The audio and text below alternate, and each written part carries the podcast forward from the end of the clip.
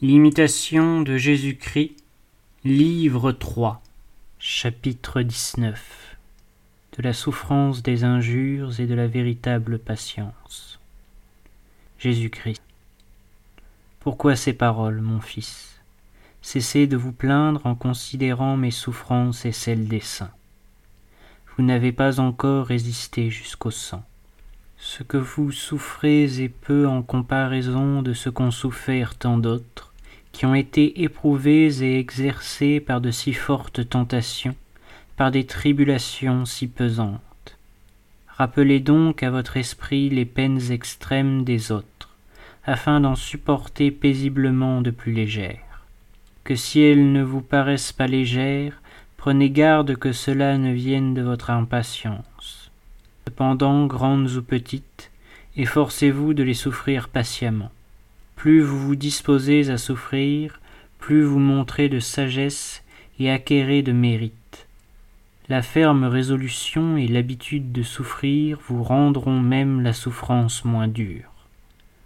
Ne dites pas je ne puis supporter cela d'un tel homme. Ce sont des offenses qu'on n'endure point.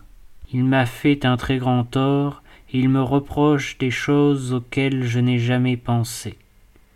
D'un autre je le souffrirai avec moins de peine, et comme je croirais devoir le souffrir. Ce discours est insensé, car au lieu de considérer les vertus de patience et ce qui doit la couronner, c'est regarder seulement à l'injure et à la personne de qui on l'a reçue. Celui-là n'a pas la vraie patience, qui ne veut souffrir qu'autant qu'il lui plaît et de qui il lui plaît. L'homme vraiment patient n'examine point qui l'éprouve, si c'est son supérieur, son égal ou son inférieur, un homme de bien ou un méchant. Mais, indifférent sur les créatures, il reçoit de la main de Dieu, avec reconnaissance, et aussi souvent qu'il le veut, tout ce qui lui arrive de contraire, et l'estime un grand gain car Dieu ne laissera sans récompense aucune peine, même la plus légère, qu'on aura soufferte pour lui. Soyez donc prêts au combat si vous voulez remporter la victoire. On ne peut obtenir sans combat la couronne de la patience, et refuser de combattre, c'est refuser d'être couronné. Si vous désirez la couronne, combattez courageusement, souffrez avec patience. On ne parvient pas au repos sans travail, ni sans combat à la victoire. Le Fils.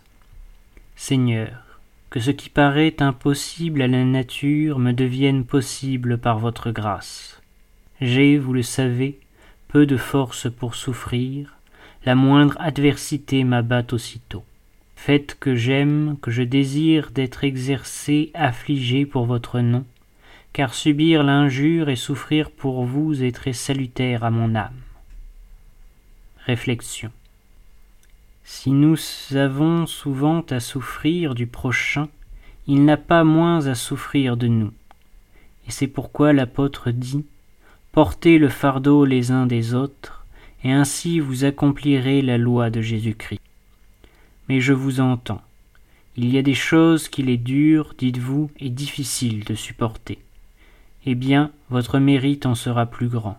La grâce ne nous est donnée que pour cela, pour que vous fassiez avec elle ce qui serait impossible à la nature seule. D'ailleurs, que vous arrive-t-il que Dieu n'ait prévu, que Dieu n'ait voulu?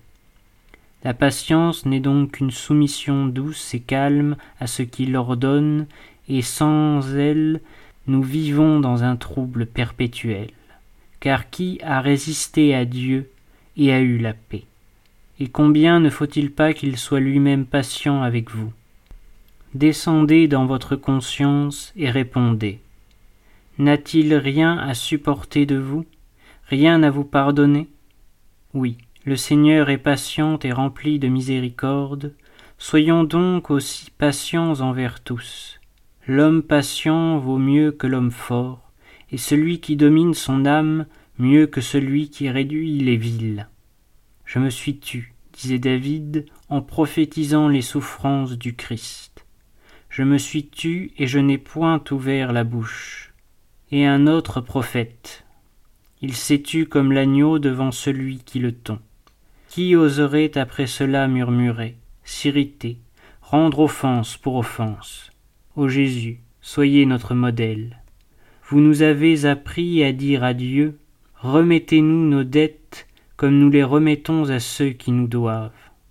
Voilà ce que nous demandons chaque jour, ce que chaque jour nous promettons, et malheur à celui dont la prière sera trouvée menteuse.